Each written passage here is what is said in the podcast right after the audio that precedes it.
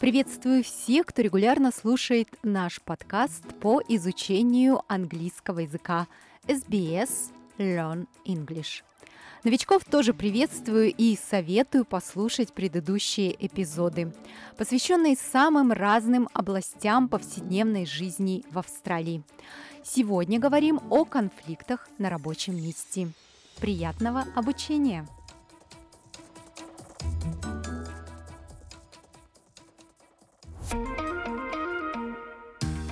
Learning English helps me resolve conflict at work.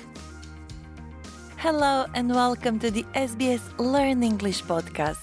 SBS acknowledges the traditional custodians of country and their connections and continuous care for the skies, lands and waterways throughout Australia.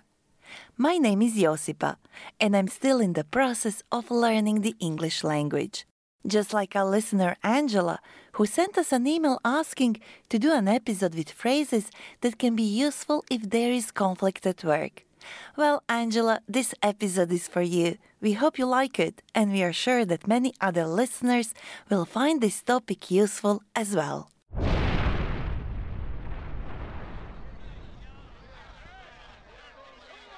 Conflict in the workplace is common because people often have different ideas, interests, or beliefs. Maybe we disagree with someone because we have different working styles, or perhaps people don't communicate or collaborate very well. Or you have to work with a colleague who is stepping on your turf. If someone steps on your turf, they are getting involved in work that is yours, but not in the way you like it.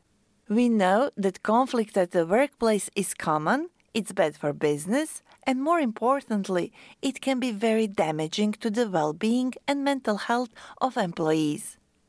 So, what can we do in a conflict situation? Well, we could work towards resolving the conflict instead of being at each other's throats, which is another way of saying arguing and fighting.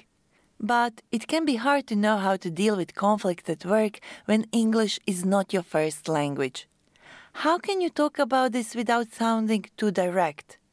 Or maybe you worry that you are too polite and that your message is not being heard. Keep listening to hear the language you can use to help you resolve or fix conflict. With us today are Alan and Claire. I'd like us to talk, even though we might not solve everything at once. I hear what's important to you, but if you could look at it from my perspective. Okay, let's talk. I'm sure there'll be some things we can agree on. I'm sure there'll be some things we can agree on. All the phrases we've just heard can help us work towards the resolution of conflict. Let's hear them again, one by one. First, we had Alan. I'd like us to talk, even though we might not solve everything at once.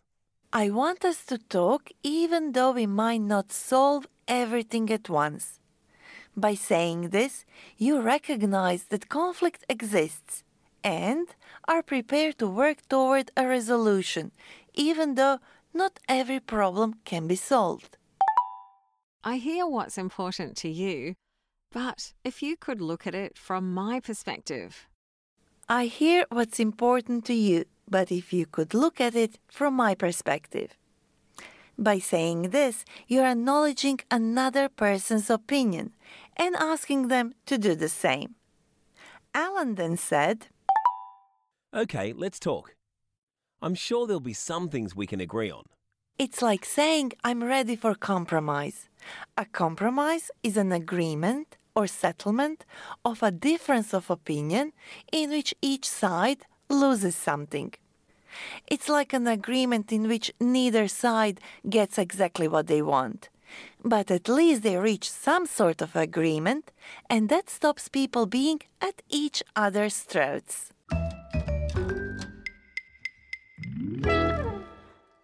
Let's say your workplace conflict is getting out of hand, meaning it is becoming difficult to control, and you are feeling angry or sad. So, if you're upset, you could say, Let's take a break and talk again once we've cooled down a bit. That sounds much better than saying, I can't deal with this or this will never work. Let's take a break and talk again once we've cooled down a bit. To cool down a bit means to stop being angry. Sometimes taking a break from confrontation can help us get a fresh perspective on the problem. Because we often don't see the solution when we are so angry that we just want to prove that we are right. Or let's say your colleague is saying something that makes no sense. Instead of saying that to them directly to their face and making the conflict worse, you could say, Help me understand where you're coming from.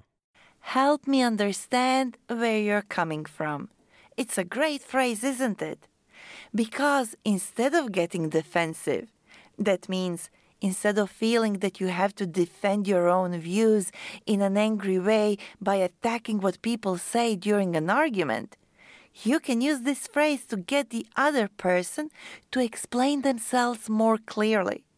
By saying, Help me understand where you're coming from, you are asking for further explanation of their motives and reasoning. Okay, let's look at just one more example. I understand your point, but I see things a little differently. This phrase is helpful when you want to show that you have a different opinion in a software way. I understand your point, but I see things a little differently. By saying this, we acknowledge their point of view because their opinion matters, even if we disagree with them. And if I find myself in a situation where an agreement can't be reached, I could say, okay, so let's agree to disagree.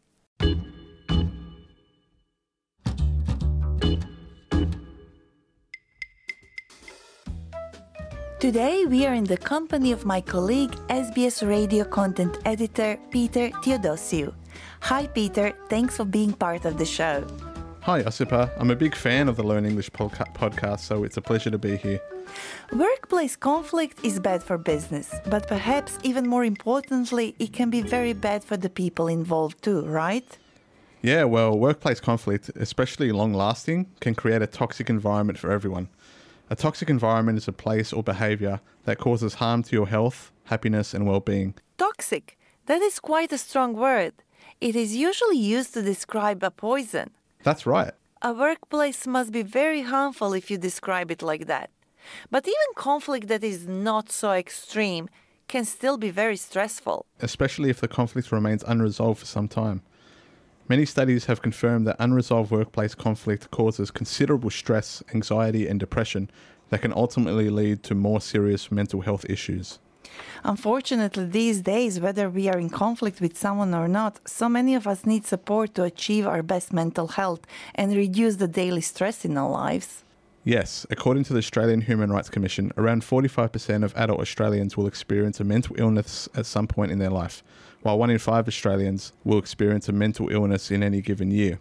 That's why here at SBS we are launching Mind Your Health on October 10. I encourage everyone to visit the Mind Your Health website to access diverse perspectives of health and well-being for free. Awesome! I can't wait to try some of the suggested meditations you mentioned to me. But before I say goodbye to you now, can you please help us repeat useful phrases from this episode? I'd be happy to. See if you can answer the question before hearing the answer. If someone steps on your turf, they are.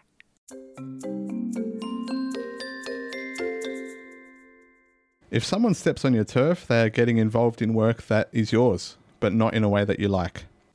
If two people are at each other's throats, they are.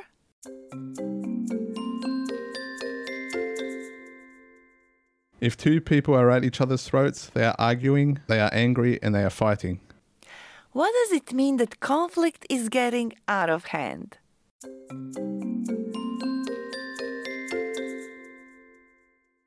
If conflict is getting out of hand, it means it is becoming difficult to control and you are upset because of it. Today, we practice some phrases that can help us move toward workplace conflict resolution. I hear what's important to you, but if you could look at it from my perspective.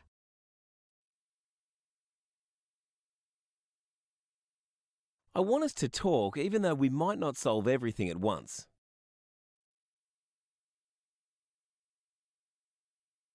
Let's take a break and talk again once we've cooled down a bit.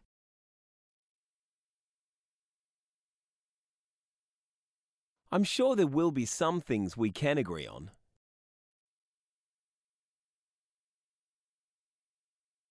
I understand your point, but I see things a little differently.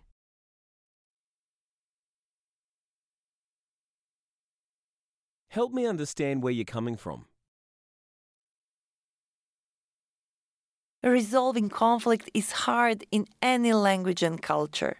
But don't be afraid to try it, because if you are genuinely trying to improve the situation, most people will understand, despite your language level. Give these phrases a try and let us know if they were helpful. Thanks to our listener Angela for choosing today's topic. We'd also love to hear from you. What topics would you like us to cover? Send us an email learnenglish at sbs.com.au or reach out on Facebook. We are SBS Learn English. Thank you for listening. You've been listening to the SBS Learn English podcast. Visit sbs.com.au forward slash learn English for additional learning, transcripts, and quizzes.